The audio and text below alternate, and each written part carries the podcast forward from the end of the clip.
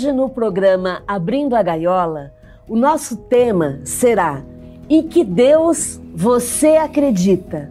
Queremos começar a conversar com você sobre esse conceito de Deus. E aí, Ururaí? Porque isso vai ser vital para sua felicidade. E como o propósito, abrindo a gaiola, é contribuir para que você quebre ou melhor, né, abra algumas gaiolas de crenças mentais limitantes e depois quebre, né, é, o programa vai contribuir para a sua felicidade, o tema específico de hoje. Por quê? Quanto mais liberdade, mais felicidade. E liberdade vem das suas crenças mentais. Então, Márcia, esse é um tema tão importante, aliás, mais do, do que importante, ele é vital, que é o primeiro questionamento que Kardec coloca em O Livro dos Espíritos. Porque dali já começa um divisor de águas. Ou você acredita no Deus bíblico, ou você não acredita no Deus bíblico. Por exemplo, quando alguém me pergunta, isso é o Ururaí que está falando, hein? Por favor. Né?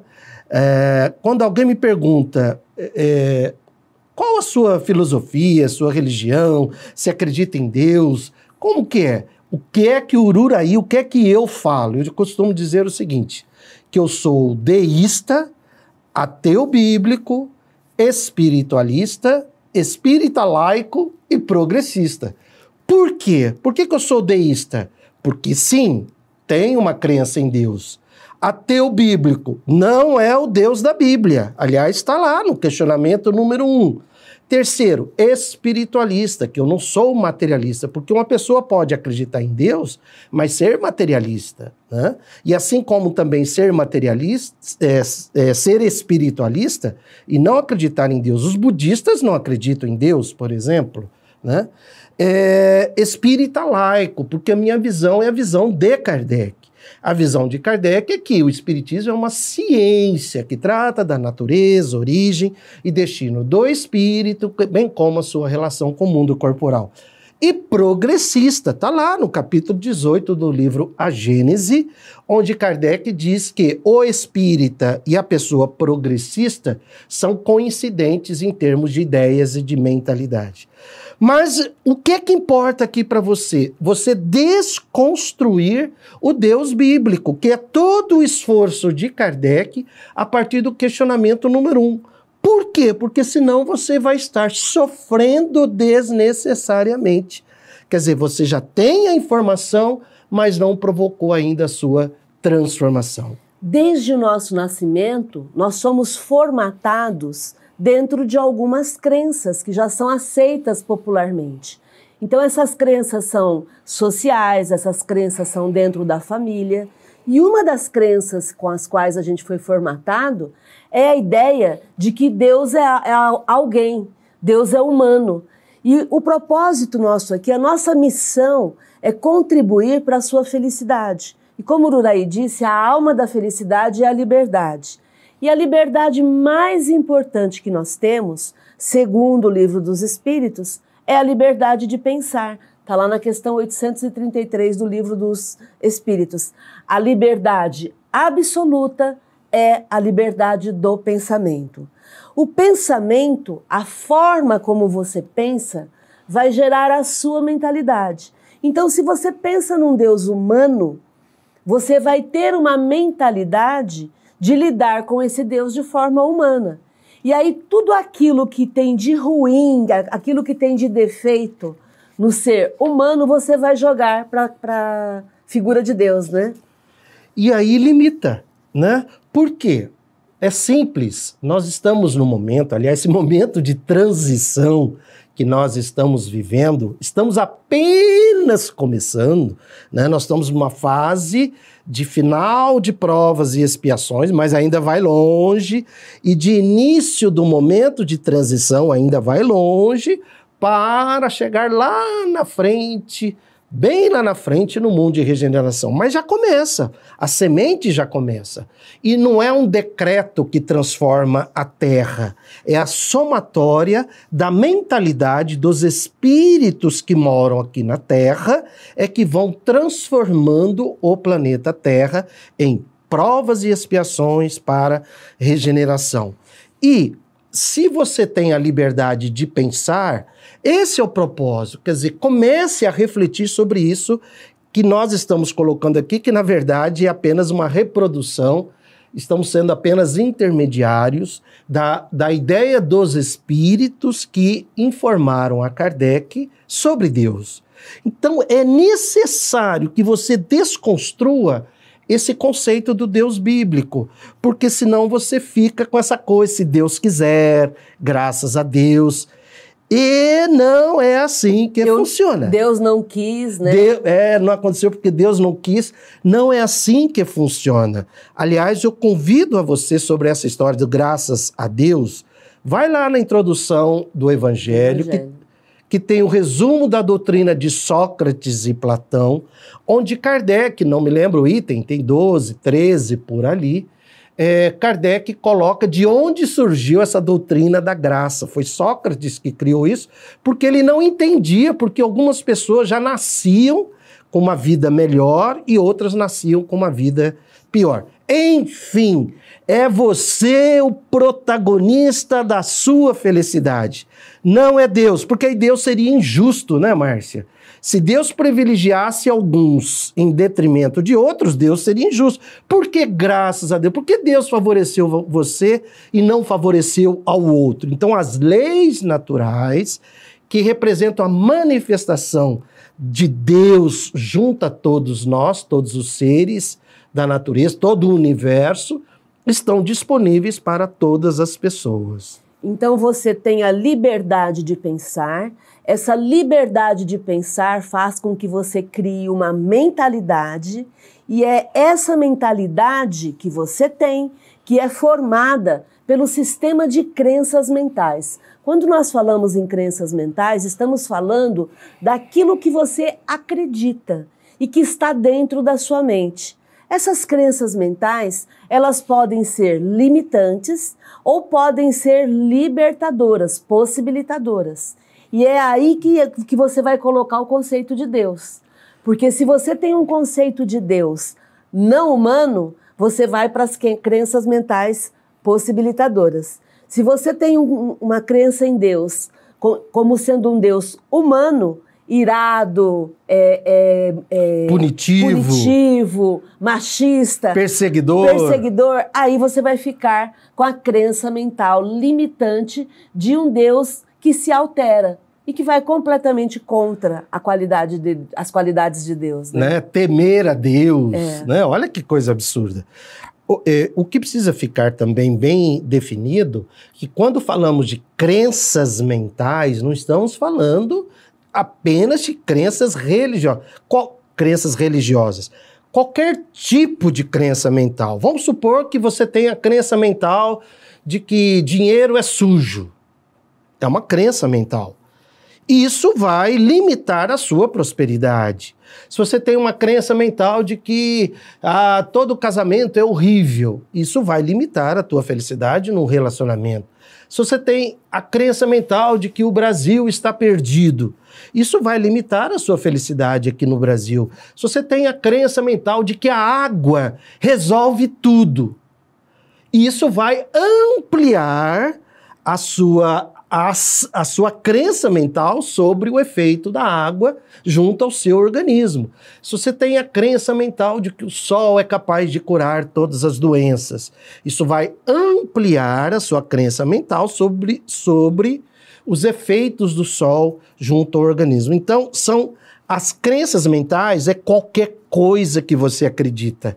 Entre elas, a sua crença mental sobre sobre Deus. Aliás, né, sobre política.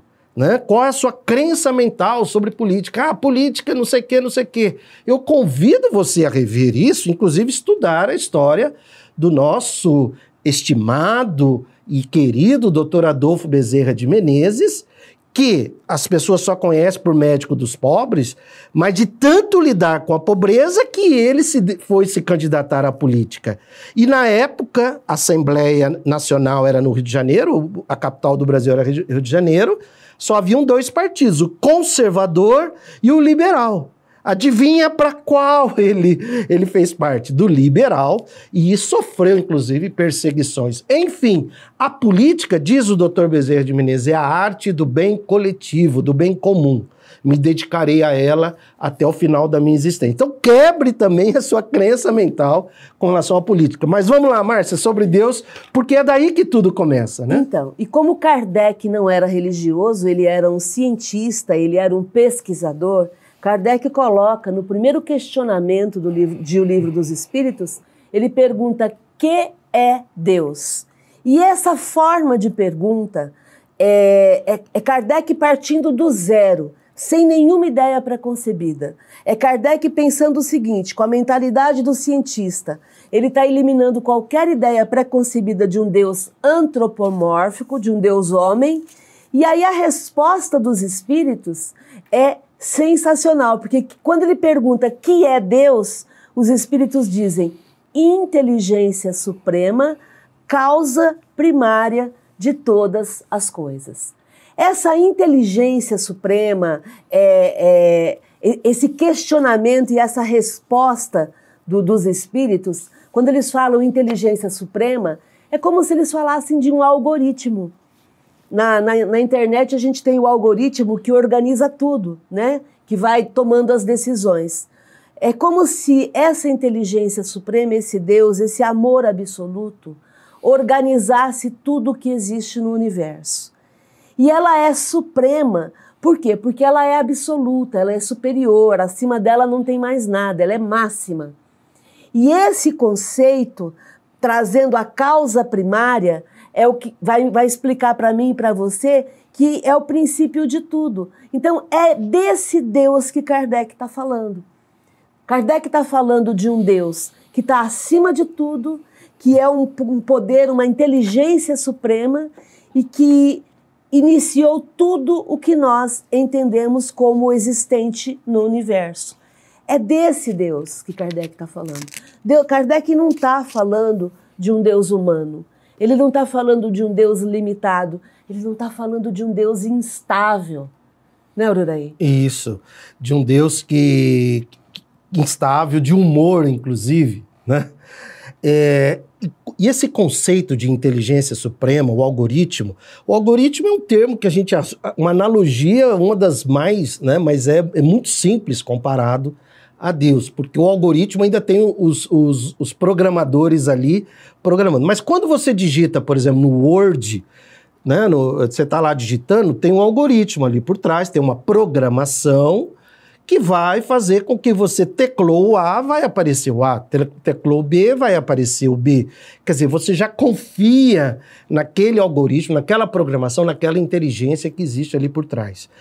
Deus é inteligência suprema. Márcia, isso é reveladora, essa informação. Ela é revolucionária.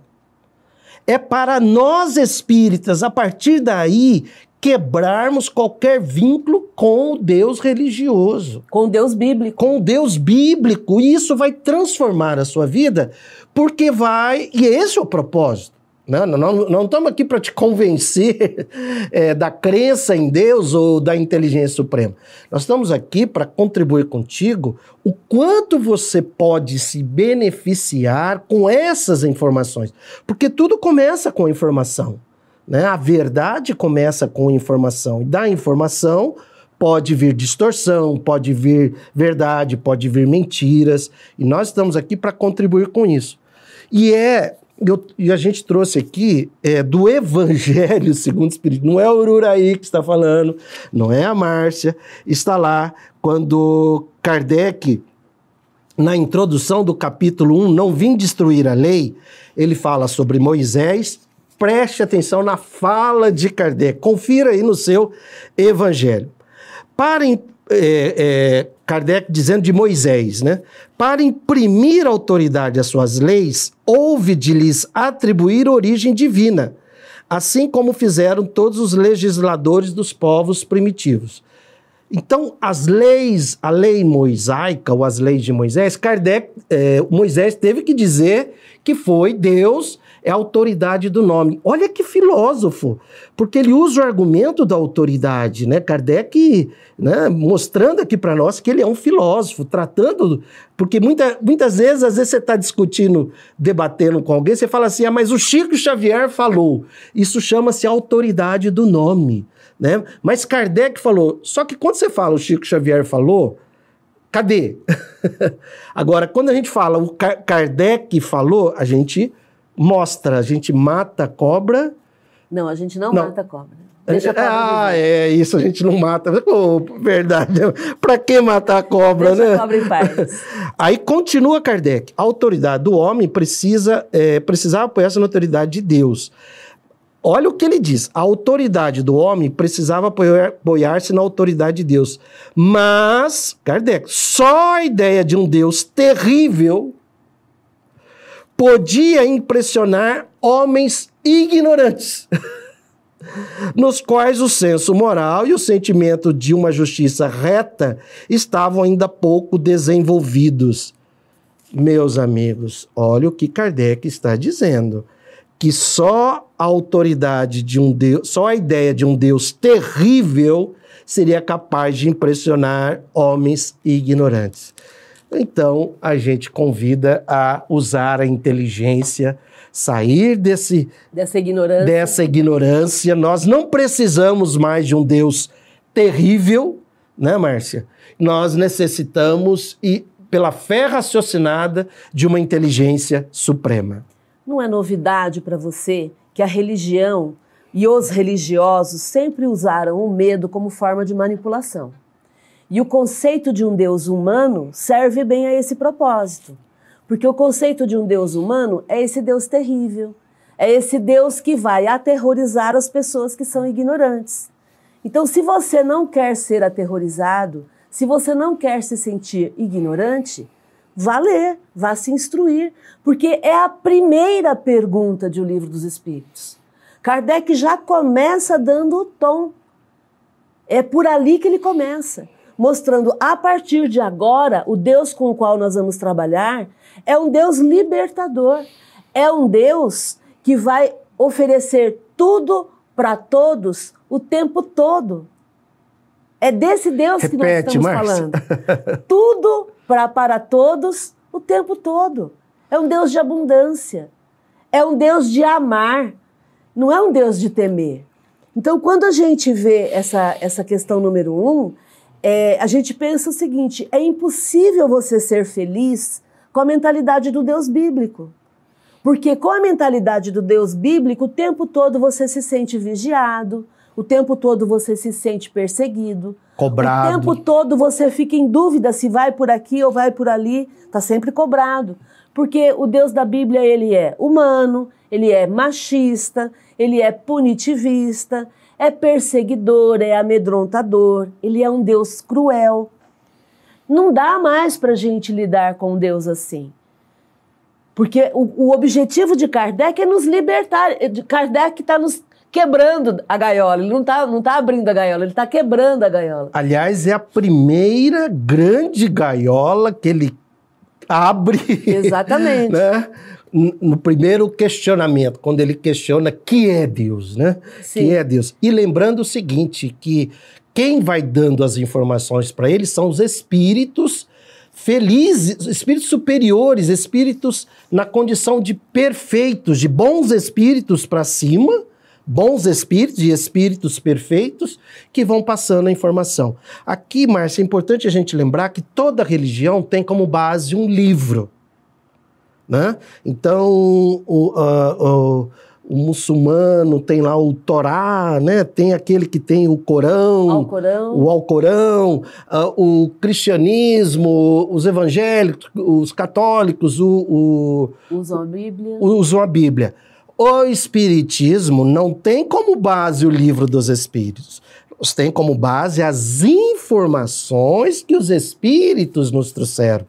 Então, por isso que não é religião que não tem como, não pegou-se um livro pronto já e falou, olha, esse livro é sagrado. Por isso que a Bíblia não é sagrada, gente, não é possível. Olha, lembra que Kardec falou, né? Um Deus terrível. Só uma informaçãozinha básica. É, deixa eu só explicar essa questão, por que, que a Bíblia não é sagrada. Porque a Bíblia é escrita pelos homens, né? Então, nós temos lá o Novo Testamento, que, que é o relato das pessoas que ouviram falar de Jesus e algumas que conviveram com Jesus, e o Velho Testamento, que é o relato também de tudo que foi vivido, que foi, que foi acontecido, né? Muitas metáforas, muitas histórias, mas existiam os copistas.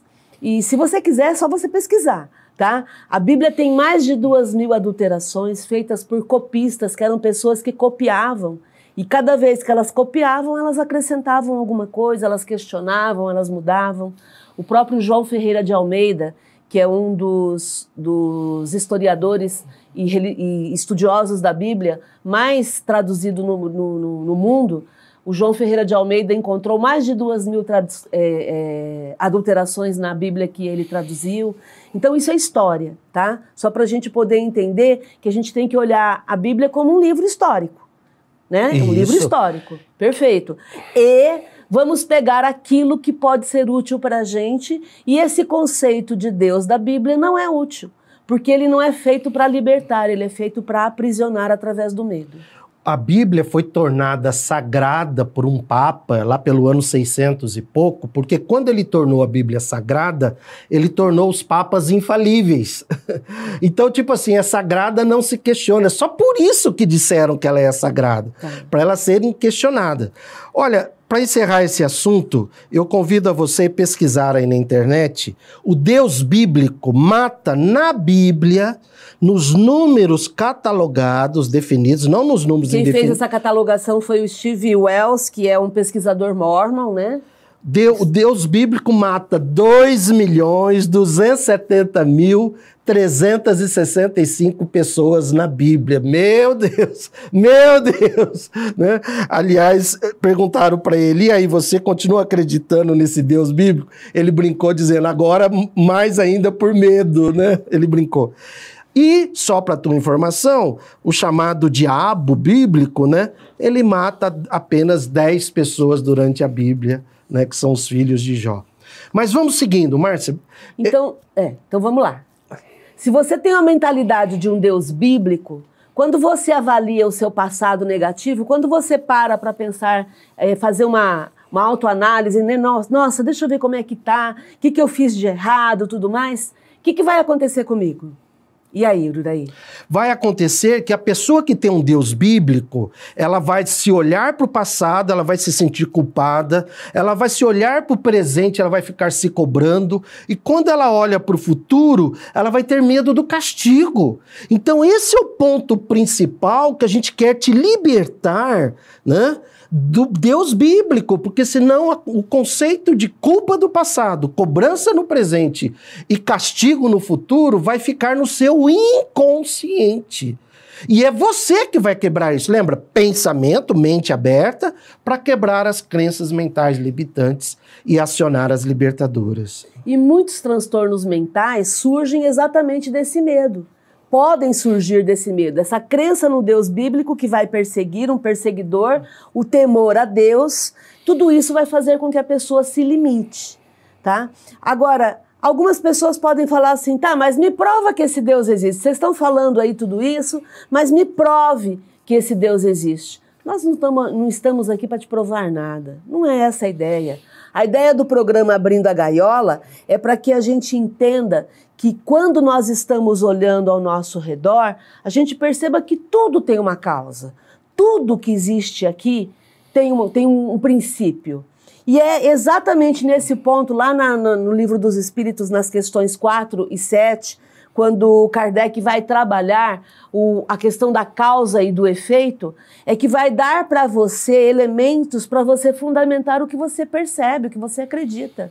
Quando você olha para o céu, quando você olha para o sol, quando você olha para o universo, quando você olha para tudo aquilo que te cerca e que não foi feito pelo homem, você percebe que existe uma causa primária, existe uma inteligência, existe algo que está organizando tudo isso. Se eu olho aqui ao meu redor, eu vejo uma série de coisas criadas pelos homens, né? feitas pelos homens. Mas se eu vou, for na matéria íntima dessas coisas, de onde elas vieram? Olhe para o céu hoje à noite. E aí? E aquilo lá? De onde tudo começou? Causa primária. E Márcia, tem a questão dos atributos divinos onde existem dois atributos que você que está aí assistindo, com mente aberta, você pode usar no seu dia a dia. É para o seu uso, é para a sua felicidade. O primeiro atributo, né? Você começa por. Vamos lá. Deus é eterno, não teve começo nem fim. Ok. Deus é imutável, não muda, senão ele não seria estável. Deus é imaterial. A sua natureza difere de tudo que nós chamamos de matéria, por isso que ele é imaterial. Deus é único, senão haveriam outros deuses, e aí não haveria um poder supremo. E aí nós queremos ficar nos dois últimos atributos de Deus que são os principais para a gente poder trabalhar. Para nós, na condição humana, onipotente tem o soberano poder. E daí, para que, que serve isso? Serve isso pelo seguinte: eu não sei como é que está a sua vida agora, o que é que está acontecendo. Kardec, lá na parte de coletânea de preces espíritas, nos ensina a acionar os ministros do Onipotente. Olha isso, gente, né? Que são os bons espíritos. Então, como Deus é onipotente, as leis divinas que a gente chama de Deus, elas têm essa onipotência, pode ser que nesse exato momento você esteja diante de um sofrimento, diante de uma situação que você talvez diria: como que eu vou resolver isso? É impossível resolver? Não é impossível. Lembre-se dessa onipotência. Deus é onipotente. Então, a todo momento, através da prece, da fé, da sua mentalidade, do seu comportamento, do seu relacionamento, da sua forma de ser, falar, agir, pensar, você, você pode acionar essa onipotência e mudar definitivamente alguma situação da sua vida que parecia impossível. E por último, Deus é soberanamente justo e bom. Por quê? Porque justiça e bondade têm que vir juntas. Não dá para ser só justo, porque pode ser cruel, e não pode ser só bom, porque senão não vai ser justo. Então por isso é que vem juntos. É desse Deus que nós queríamos conversar com você. Fique bem. Seja feliz, né, Ururaí? Sim. Sinta-se amada, sinta-se amado por essa inteligência suprema, causa primária de todas as coisas. Mantenha essa sintonia junto ao fluxo venturoso do amor absoluto e pode ter certeza que você tem condições de mudar a sua vida ou algum aspecto da sua vida que possa estar gerando sofrimento ou também que possa vir a gerar muito mais alegria e felicidade para você. Gratidão e felicidade.